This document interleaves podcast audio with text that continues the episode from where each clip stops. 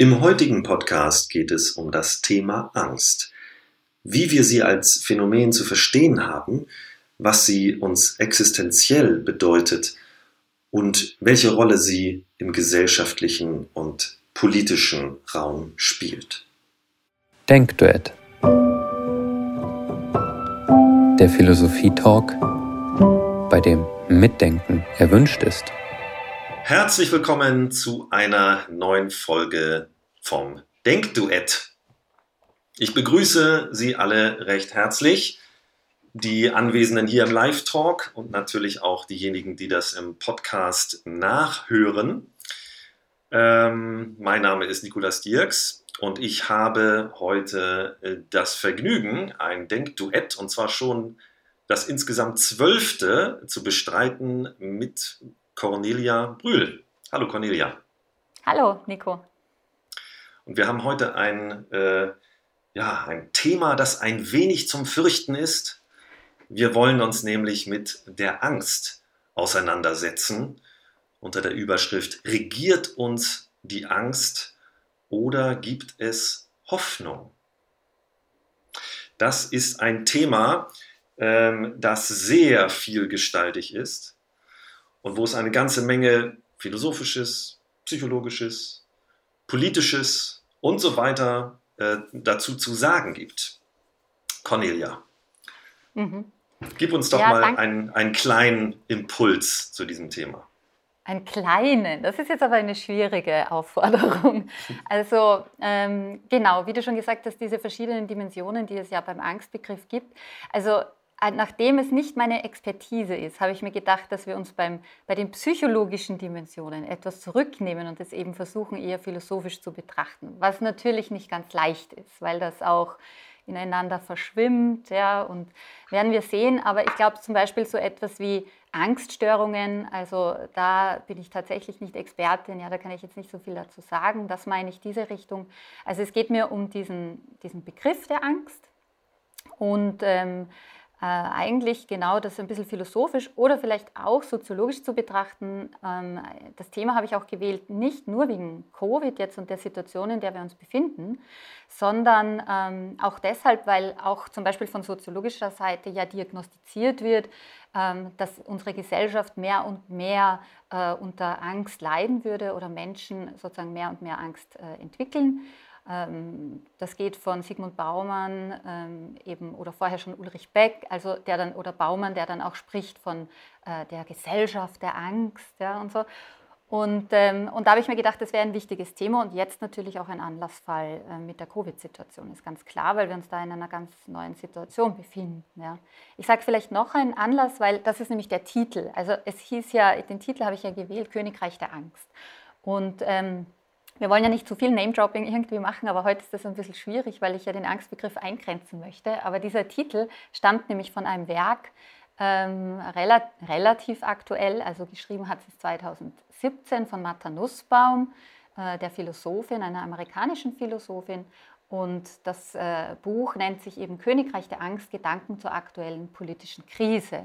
Nun wusste die damals noch nichts von Covid und äh, hat eher eben über diesen politischen Kontext geschrieben, auch ähm, im Anschluss an die Trump-Wahl. Aber eben die Frage, warum Menschen ähm, welche Politiker, Politikerinnen wählen ja, und ob eben tatsächlich die Angst umgreift in der Gesellschaft. Also das, darum eben Königreich der Angst, das ist wie gesagt dieser Buchtitel eigentlich.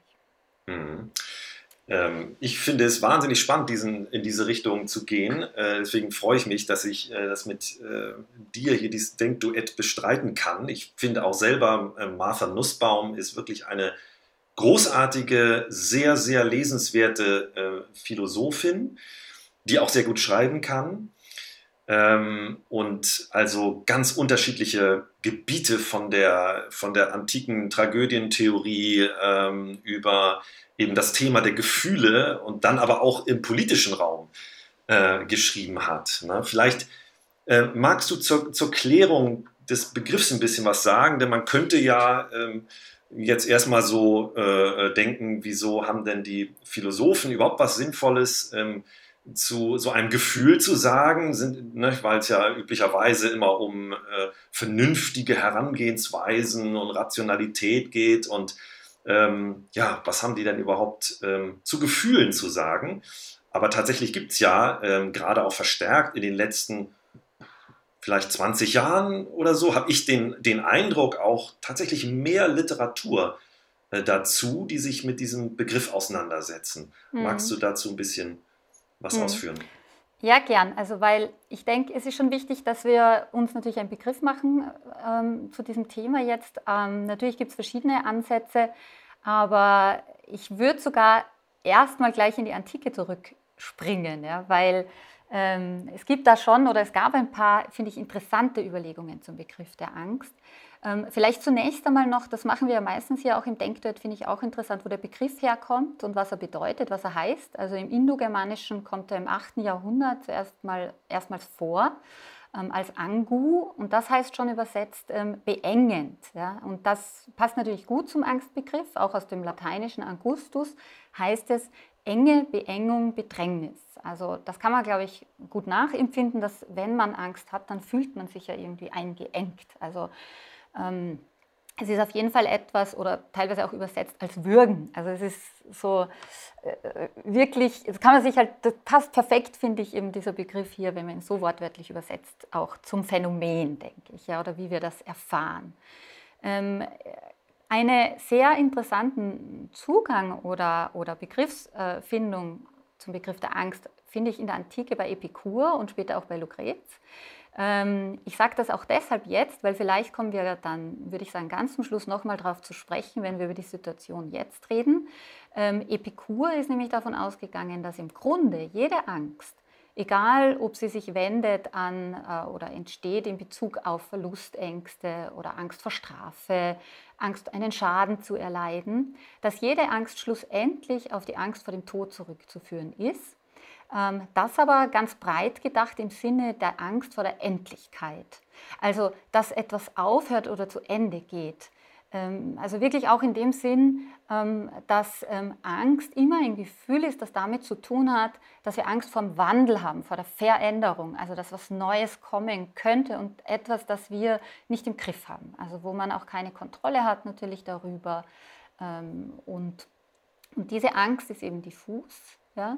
Ähm, aber lässt sich eben auf diese Urangst der Angst vor dem Tod zurückführen.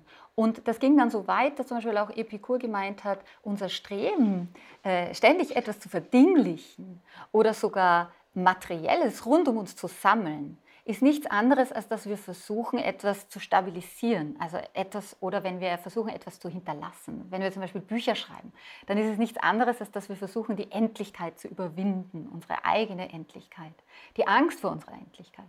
Und so produzieren wir und, und häufen Dinge rund um uns an. Und das, das finde ich einen interessanten Gedanken. Ähm, die Martha Nussbaum jetzt zum Beispiel, ich komme immer wieder vielleicht mal auf die zu sprechen in ihrem Buch, tut das ein bisschen ab, weil sie sagt, es wäre ihr zu einfach. Also es gibt zu viele Dimensionen der Angst. Ja. Ähm, aber ich muss sagen, es ist nicht so gut argumentiert, wie sie dann gegen dieses, dieses Bild argumentiert, weil auch alle ihre Beispiele, die sie dann bringt, lassen sich schlussendlich auf diese Angst äh, vor der Endlichkeit zurückführen. Ja. Ich sage dann später ah, noch ja. was dazu. Aber ist das, das für dich, wäre das für dich schon mal ein, ein Gedanke, den du nachvollziehen kannst, dass alle Angst damit zu tun hat? Mhm. Also das finde ich ist ein sehr, sehr spann äh, spannender Gedanke und ich bin gerade ähm, ein bisschen beeindruckt auch, ähm, dass man das auch äh, aus dem Epikur ähm, so alles ähm, herauslesen kann oder dort findet. Ähm, also ich kenne zum Beispiel ähm, ein Buch von hier dem Yalom, Irwin Yalom, äh, das heißt In die Sonne schauen.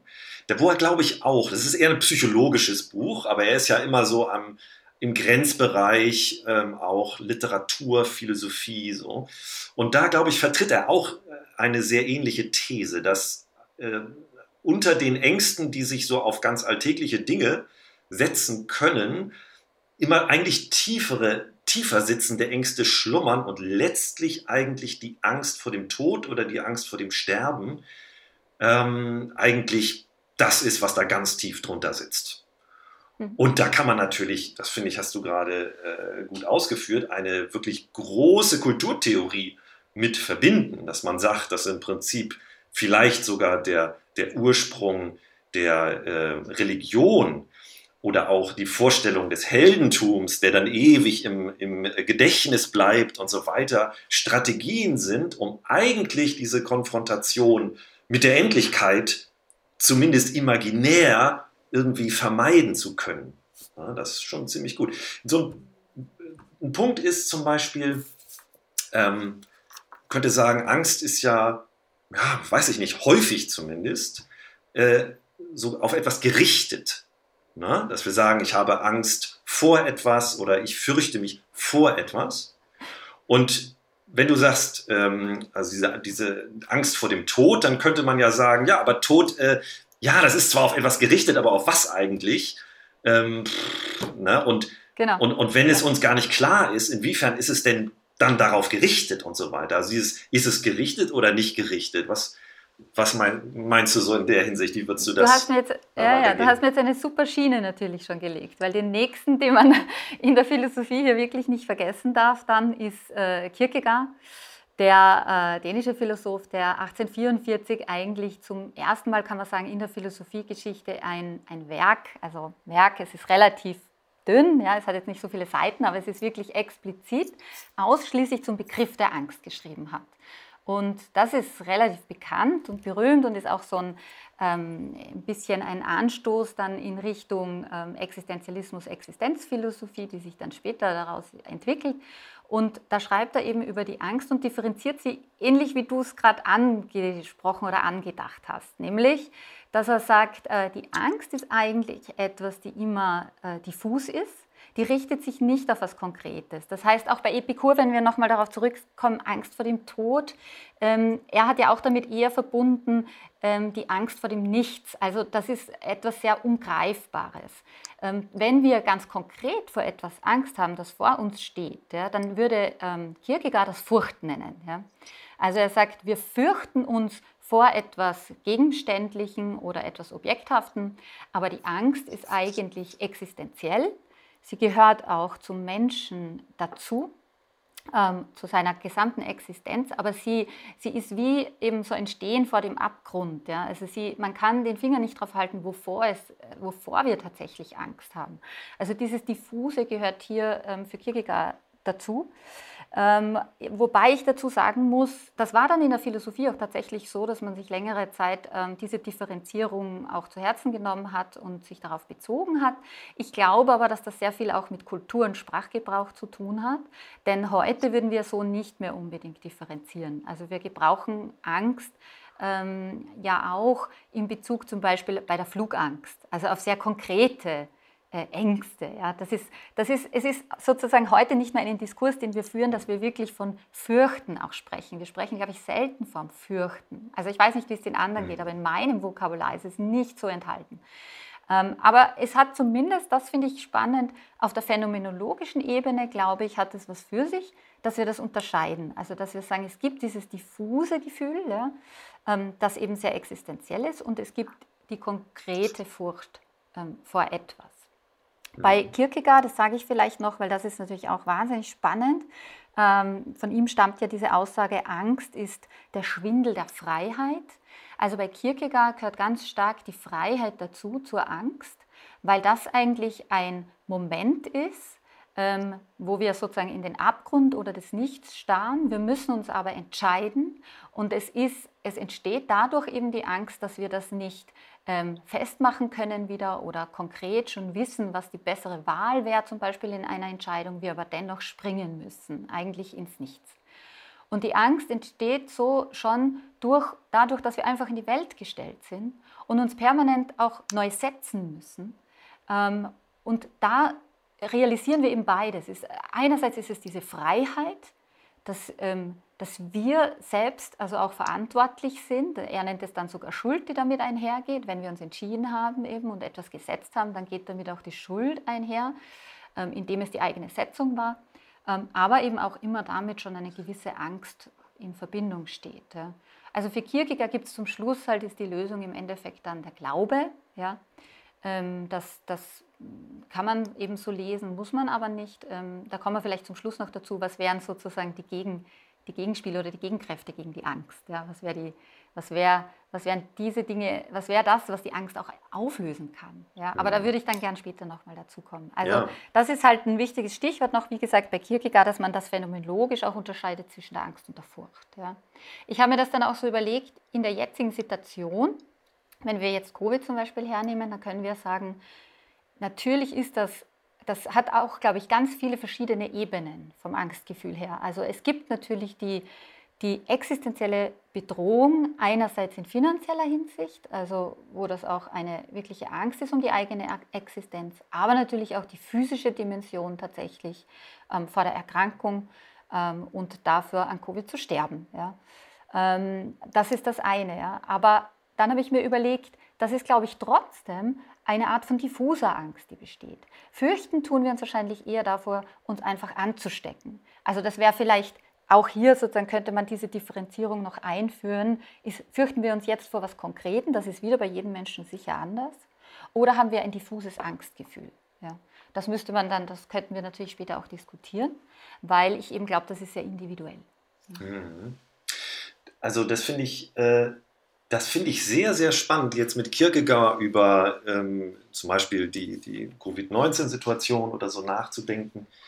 Denn die, die, die Dimension der Angst, die er da eröffnet, die existenzielle Dimension, ist ja wirklich eine, ja, die man erstmal ein Stück weit sacken lassen muss. Man könnte ja eine, sag ich mal, einen ganz äh, eindeutigen, zum Beispiel jetzt anders als Kierkegaard einen ganz eindeutigen äh, evolutionären Mechanismus jetzt annehmen und sagen, ja klar, Angst ist dafür da, dass wir überleben können. Also äh, ne, ich gehe in die Höhle äh, abends zum Schlafen und dann merke ich, da ist aber ein Bär drin und dann habe ich natürlich Angst und der Sinn der Angst ist, dass ich dann halt weglaufe. Ist ja klar. Ne? Also der ist jetzt sozusagen nicht der irgendein Moment der der freien Entscheidung, sondern am besten funktioniert das, wenn ich überhaupt nicht nachdenken muss, sondern, weil dann bin ich nämlich am schnellsten und einfach nur wupp, weg. Und das würde ja heißen, der Sinn der Angst ist, dass ich das, wovor ich jetzt Angst habe, automatisch vermeide. Dann fahre ich am besten damit. Aber das ist ja überhaupt nicht die Dimension von Angst, die äh, Kierkegaard jetzt äh, existenzphilosophisch aufschließt, sondern da geht es ja gerade um einen, überhaupt einen Spalt in einem Automatismus, der sonst vielleicht ablaufen würde. Es geht ja gerade um das Moment der Freiheit, wenn ich das richtig verstanden ja. habe. Genau, das stimmt, weil er daran auch festmacht, dass eben hier zum Beispiel Leib und Seele oder Geist sich trennen, in dem Sinn, dass es eben nicht mehr nur eine triebhafte Reaktion jetzt ist, entweder im Sinne von Flucht oder von Erstarrung, sondern eben auch das zu erkennen, dass in diesem Moment ich selbst gefordert bin.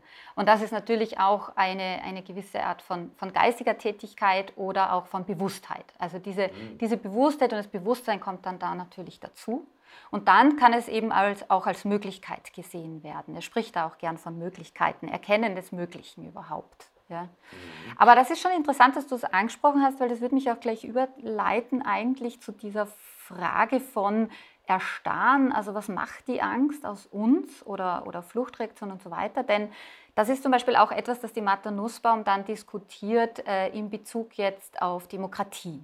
Also sie ähm, ist ja, sie, übrigens ist sie Aristotelikerin, also sie schließt sich da immer wieder stark an Aristoteles an, der auch davon ausgegangen ist, dass, ähm, dass ein bisschen Angst gut ist, weil natürlich auch also wir wollen nicht auf Angst in diesem Sinne, wie du es jetzt auch genannt hast, als Trieb und auch als ein ein Warnsystem ja irgendwie. Wollen wir nicht verzichten, weil sonst eben wären wir, würden wir viel zu viel riskieren. Also das könnte ja auch lebensbedrohlich sein, wenn wir nie Angst hätten. Ja? Ähm, gleichzeitig gibt es aber dieses zu viel an Angst und dann wird Angst lähmend, also dann lähmt sie. Und das ist eben etwas, das jetzt Martha Nussbaum anscheinend auch in den Demokratien, also sie schreibt sehr viel über Amerika hauptsächlich, hat ein kleines Kapitel über Europa dabei, ähm, aber dass sie, dass sie eben sieht oder ihr vorkommt, dass wir so von der Angst schon getrieben sind, vor allem durch eine Angstpolitik und eine Angstrhetorik, ähm, dass viele Menschen sich gelähmt fühlen. Und dass sie eben nicht mehr in einem produktiven Sinn und einem Sinn, der vielleicht auch auf eine Vision und eine Hoffnung eben ausgerichtet ist, nach vorne arbeiten. Ja? Und, ähm, und das, da sagt sie eben, sie geht sogar so weit zu sagen, die Angst ist hier Gift für die Demokratie. Ähm, sie spricht natürlich auch öfter über Trump und, und also die klassischen ähm, Kandidaten. Ja.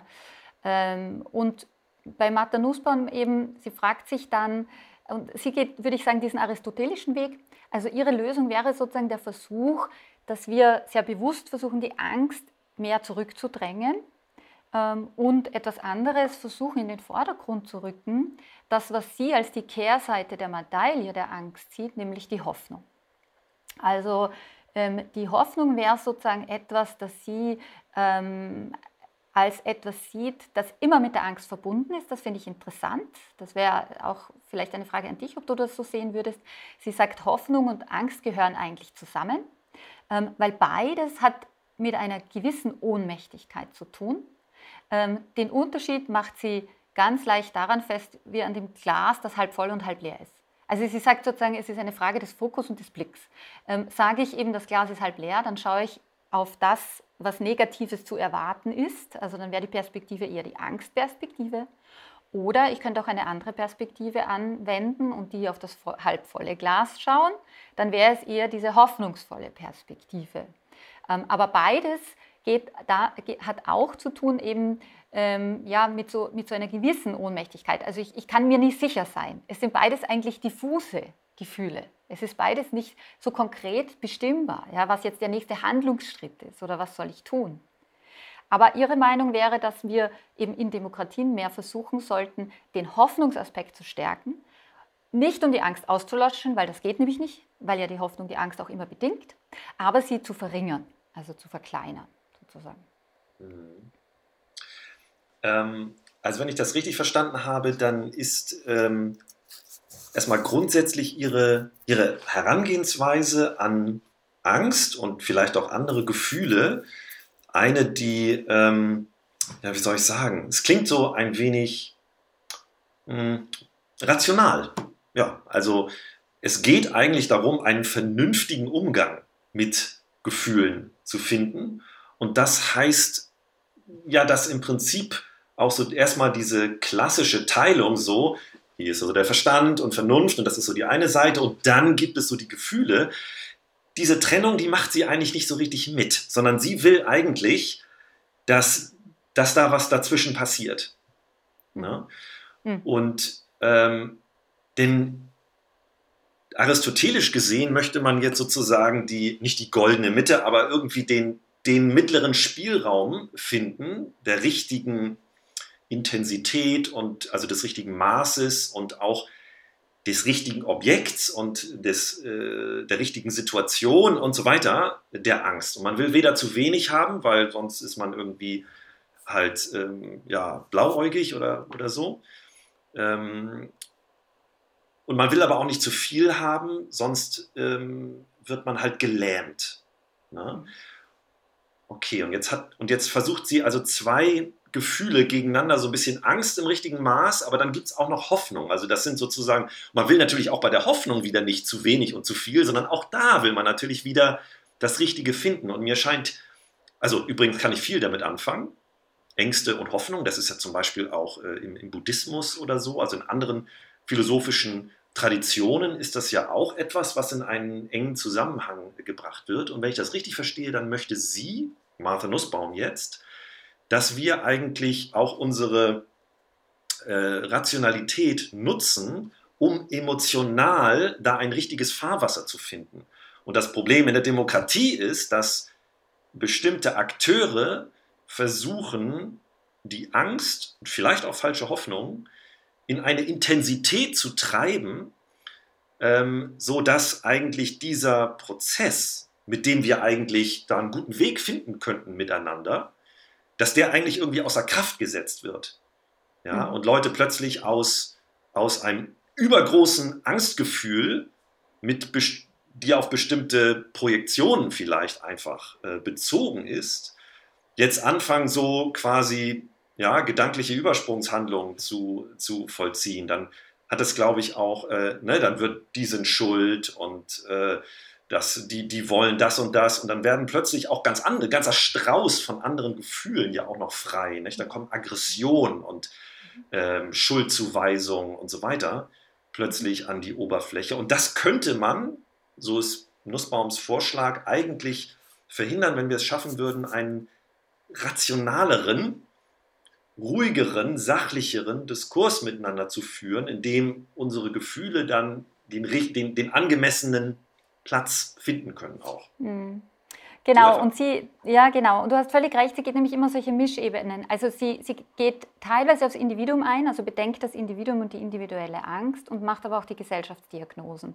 Und sie versucht das tatsächlich zusammenzuführen. Sie meint zum Beispiel, dass wir ähm, gegen diese Angst, die manche verspüren ähm, im Zuge von Migration ähm, oder, also, oder Pluralisierung und Diversität, also ähm, Ängste, die eben jetzt auf dieser soziologischen Ebene eher diagnostiziert werden in der Gesellschaft, dass wir, es ist ein ganz praktischer Vorschlag von ihr, dass wir dem entgegenwirken könnten, indem äh, jeder Mensch drei Jahre, so wie, wie ein Zivildiener oder im Zivildienst, ähm, einen Dienst äh, für die Nation leistet. Also in dem Bereich zum Beispiel von Pflege oder also in, in diesen ähm, sozialen Bereichen absichtlich aber immer ähm, nicht in dem eigenen Kontext und Umfeld, wo man schon sozialisiert und kulturalisiert ist, sondern sie würde sie sozusagen so verteilen, dass die in jeweils anderen Gesellschaftsgruppen oder Gesellschaftsschichten dann eine Ahnung von deren Realität bekommen. Das wäre, sage ich mal, so ihr ihre Utopie in diese Richtung, weil sie genau wie du sagst, äh, sagen würde,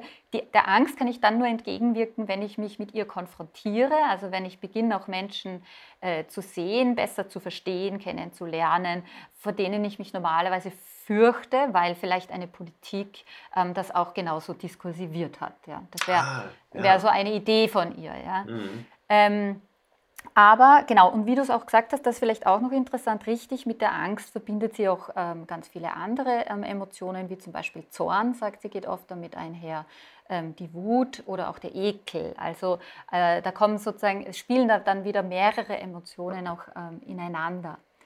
Ähm, das Einzige, also weil wir das jetzt auch und du diese Diagnose auch so ein bisschen formuliert hast, dessen, äh, ja, ich, ich muss ganz ehrlich sagen, ich bin kritisch ob das tatsächlich stimmt, dass wir, ich nehme jetzt mal kurz Covid aus und dann nehmen wir Covid wieder mit rein, weil das ist natürlich eine außergewöhnliche Situation. Aber sie hat ja das Ganze auch 2018 schon diagnostiziert, genauso auch Sigmund Baumann oder andere Soziologen, die sagen, es würde die Angst in der Gesellschaft zunehmen. Ich selber bin mir da nicht so sicher. Ich glaube zum Beispiel, dass wir da manchmal zu schnell von Angst sprechen und eher von Unsicherheit sprechen sollten, von Überforderung vielleicht auch, äh, von dem von der Problematik Komplexität nicht so begreifen zu können oder von einer Individualisierung, Vereinzelung und so weiter. Ich würde noch nicht hier unbedingt von Angst sprechen. Und, das, und ich glaube, dass, also ich sage das jetzt mal extra provokant, ich habe manchmal das Gefühl, dass Soziologen, Soziologinnen und Philosophinnen hier der Angstrhetorik und Angstpolitik zu schnell folgen und die als real nehmen ja, weil interessanterweise auch bei, den, ähm, bei tatsächlich empirischen ähm, Studien, also im Bereich der Angstforschung, die über Jahrzehnte schon gemacht wird, kann man nicht von einer Zunahme von Angst beim Individuum sprechen. Also da hat sich in den letzten 50 Jahren nichts verändert. Ja. Ähm, ich finde das interessant. Ja. Ich will nicht sagen, ich könnte das entscheiden, aber ich, ich, ich habe mich dann bei mir selber gefragt, im Umfeld, ja, jetzt gibt es natürlich andere, gerade jetzt in der Situation, die sind ganz anders betroffen. Darum wollte ich das jetzt rausnehmen. Da kommt es auf jeden Fall zu existenziellen Ängsten und auch zu Lebensbedrohung. Ja. Aber wie gesagt, diese Diagnosen gibt es ja schon lang. Und ob das stimmt, da bin ich mir nicht sicher, weil ich glaube nämlich auch, dass die, dass die Angstrhetorik und diese, dieses Spiel eben auf politischer Ebene mit der Angst ähm, zwar einen unglaublich ähm, motivierenden Aspekt für manche hat. Also das ist wie so ein Trigger, ja, wie du erst richtig gesagt hast, hast sozusagen aus der Urzeit. Ja, ich kann, ich kann dann Angst schüren und für diese Angstrhetorik dadurch ähm, habe ich vielleicht in dem Moment aktiviere ich gewisse Gefühle und, und eine Anhängerschaft. Ähm, ich weiß aber nicht, ob Menschen, die jetzt zum Beispiel Pegida oder ähm, bei uns die Identitären vor allem, die dann auf die Straße gehen, ob die deshalb auf die Straße gehen, weil sie von Angst getrieben sind oder ob es nicht vielmehr das Bedürfnis und das Gefühl ist, nach wieder anerkannt werden zu wollen, eine Gemeinschaft zu haben, ein Kollektiv, ähm, sich auch irgendwo eben ähm, gemeinschaftlich identitätsmäßig zu finden. Ja, ob das nicht die stärkere Triebkraft ist. Ich glaube, die Rhetorik, klar, die sehen wir, aber ob die Diagnose stimmt, dass wir gesellschaftlich von einem verbreiteten Angstgefühl sprechen können, also das würde ich mit Einschränkungen hinnehmen. Das, das, da bin ich mir nicht sicher. Weiß nicht, wie du das siehst. Ja, ja ähm, ich ich verstehe deine Skepsis gegenüber so einer erstmal ziemlich globalen Behauptung, die man auch erstmal noch in verschiedener Hinsicht ähm, präzisieren müsste, um erstmal zu gucken, was genau wird jetzt eigentlich behauptet, wenn jemand sagt, es gibt äh, mehr Angst in der Gesellschaft als früher oder eine Zunahme der Angst. Es könnte natürlich auch irgendwie ja, einfach ein Eindruck sein, der entsteht, weil eben durch soziale Medien und so weiter eben viel mehr Menschen in der politischen Öffentlichkeit oder generell in der Öffentlichkeit sich äußern können und dann natürlich ähm, sozusagen der Eindruck steigt, obwohl einfach es nur mit einer Veränderung der Möglichkeiten, das zu artikulieren, zu tun hat. Hm. So, und, und der zweite Punkt, äh, finde ich, das ist es, man muss sich schon fragen, welchen Begriff man in, wie tief in die Interpretation von Verhalten auch einbringen möchte. Ne? Denn äh, die Frage ist, wenn man so eine These hat wie äh, jedem, jede Angst liegt irgendwie, äh, dann eine grundlegendere Angst irgendwie zugrunde, dann könnte man ja auch sogar noch die weitergehende These vertreten, dass im Prinzip jedem Verhalten im Prinzip eine Form von Angst zugrunde liegt. Ne? Und das ist einfach nur deswegen sehr schlau, weil man mit guten interpretativen Fähigkeiten vielleicht jedes Verhalten halt so interpretieren kann, dass man sagt, äh, ja, aus Angst. Nicht? Warum, warum geht er äh, weg vom Swimmingpool? Weil er Angst hat, reinzufallen. Warum geht er hin zum Swimmingpool? Ja, weil er Angst hat, ähm, dass er sonst nicht mehr schwimmen kann oder dass, äh, keine Ahnung, äh, die anderen ihn auslachen. Oder man kann also jede Entscheidung, die irgendjemand fällt, immer irgendwie auch so deuten, dass die Angst als Motivation erscheint. Und das ist natürlich wissenschaftlich nicht in Ordnung, weil man dann nicht mehr unterscheiden kann, in welchen Fällen ein bestimmter Begriff mit Recht angewandt wird und wann er nicht mit Recht angewandt wird. Ne? Man könnte diese, diese interpretative These ja gar nicht widerlegen, weil sie schlichtweg durch interpretative Bemühungen immer richtig ist. So. Deswegen bin ich da auch wie du erstmal skeptisch und sage, da muss man zumindest aufpassen, dass A, der Eindruck und B, diese interpretativen Vorgaben sich nicht so da reinmischen, dass man plötzlich ähm, ja, zu so einer These der, der allgemeinen Angstvermehrung kommt. Das finde ich auch noch gut und ich glaube, wir sind ja schon bald am Ende angelangt, aber darum vielleicht, äh, das ähm, werfe ich noch ein jetzt, ja, weil es hat nämlich auch mit Interpretation zu tun. Wie du richtig sagst, das sind ja so sub su subjektive Gefühle und auch Phänomene und ähm, ich finde auch klarerweise, jeder, in jedem evoziert der Begriff ja etwas anderes. Nicht? Also ob wir eben jetzt zum Beispiel eher von Furcht sprechen, von Angst sprechen oder auch der Begriff der Hoffnung. Weil ich zum Beispiel bin gar nicht zufrieden mit dieser Nussbaumschen Idee, dass wir die Hoffnung gegen die Angst setzen, weil es die Kehrseite ist. Weil, aber das hat sehr mit mir persönlich, glaube ich, zu tun und, und mit dem, was der Begriff der Hoffnung wiederum bei mir macht ja, und bei mir auslöst. Denn ähm, für mich ist da immer zu viel auch an, eben an Ohnmacht dabei und an, an, an zu wenig an Handlungsmacht, die ich hier verspüre. Ja, und auch so an, mh, hm, wie soll ich sagen, an Intention. Ja. Und, ähm, und da gefällt mir persönlich, das kommt zwar bei ihr auch kurz vor, aber nur sehr schwach besser, der Gerald Hüther, der ja sagt, das einzige Mittel gegen die Angst ist die Liebe. Ähm, also der, der, der Hirnforscher. Ja. Mhm. Und ähm, das finde ich, weil für mich ist Liebe und Zuversicht, also Zuversicht ist für mich zum Beispiel was anderes als Hoffnung. Hoffnung ist so, da warte ich, dass von außen irgendwie etwas kommt. Die Zuversicht aber könnte mich tragen, dass ich selbst auch aktiv werde. Ähm, ich glaube, der Peter Vollbrecht wird irgendwann das Vertrauen noch zum Thema machen im Denkduett. Das ist auch so ein Begriff, den ich da dagegen setzen würde, dann eher gegen die Angst als die Hoffnung. Ähm, das scheint, scheinen mir auch wichtigere gesellschaftliche Komponenten zu sein, denn die Liebe würde ich zum Beispiel gesellschaftlich dann übersetzen in Solidarität. Ähm, also als eine Art von, von vielleicht könnte man es bezeichnen als rationaler Liebe oder als, also als bewusste Setzung an einen bewussten Akt, sich mit jemandem solidarisch zu erklären.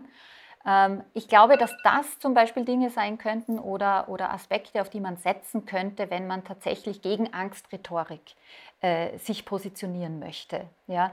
Dann mit, einer, mit einem, was wäre da ein Hoffnungsdiskurs? Also, ja, das ist mir irgendwie zu wenig und zu schwammig. Das finde ich, das ist nicht politisch für mich fühlt sich das an. Wenn ich wirklich gegen Angstrhetorik was machen möchte, dann würde ich eben eher setzen auf diese, diesen Solidaritätsbegriff, glaube ich, und auf den, den zuversichtlichen Diskurs, ja, auf ähm, eben auch, was kann kommen, was soll kommen, wo wollen wir hin, ähm, also diese Fragen eher in den, in den Raum zu stellen.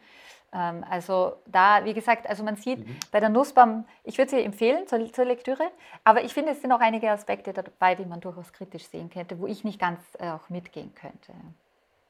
Okay. Ähm, ja, vielen Dank, äh, Claudia, für, diese, für diesen spannenden, äh, ähm, das spannende Duett einfach zu diesem äh, Thema. Wir sind durch ganz unterschiedliche äh, Aspekte der Angst gegangen und ähm, sind leider jetzt schon äh, am Ende unserer Zeit angekommen. Ähm, insofern bedanke ich mich schon an dieser Stelle bei den äh, Mitdenkern fürs Zuhören und ähm, bei den Hörerinnen und Hörern und ähm, ja, verabschiede Sie für heute. Machen Sie es gut.